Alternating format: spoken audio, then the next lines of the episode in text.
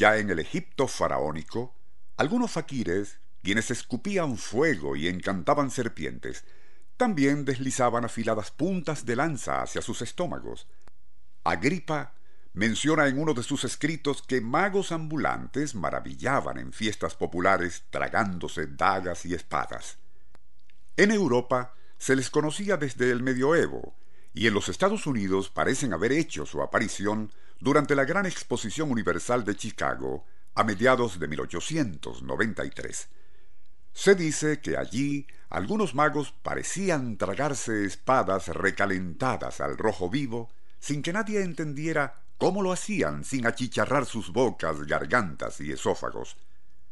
A lo mejor eran hábiles trucos, pero lo cierto es que, y fascinado por tales hazañas, el joven Andrew Baxack, de 17 años, se empeñó en ganar fama y fortuna en tan arriesgada profesión, sin imaginar la terrible experiencia que le aguardaba.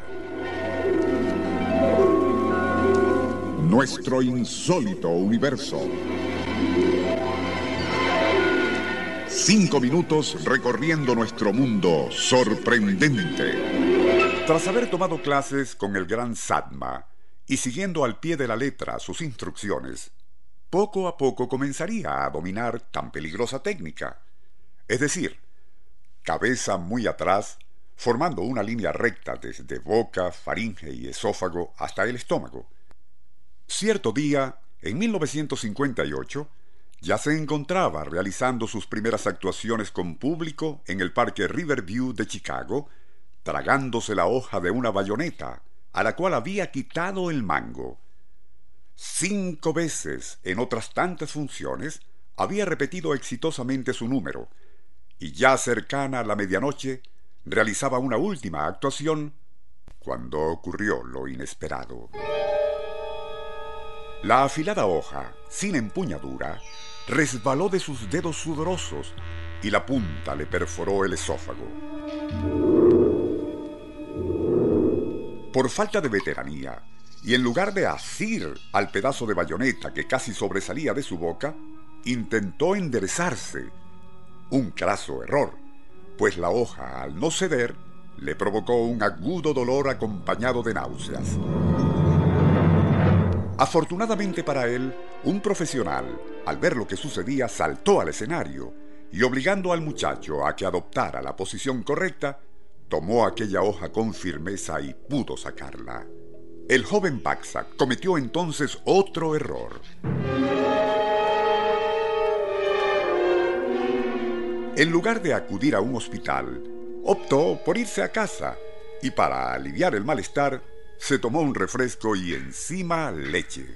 Aquello empeoró su dolor y llevado de emergencia a una clínica, la radiografía confirmó que la punta de aquella bayoneta no solo hizo una perforación en su esófago, sino que las bebidas se filtraron por allí inundando la cavidad torácica.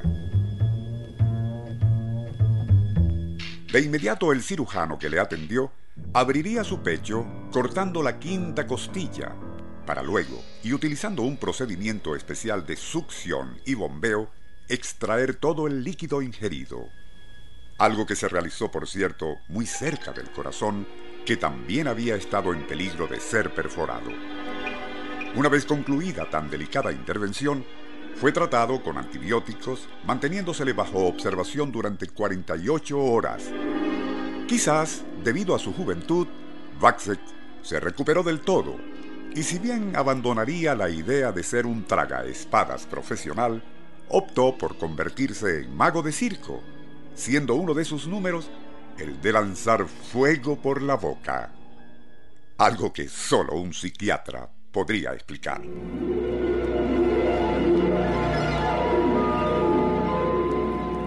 Nuestro insólito universo.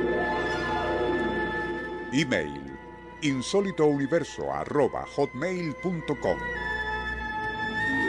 Autor y productor Rafael Silva. Apoyo técnico José Soruco y Francisco Enrique Mijares. Les narró Porfirio Torres.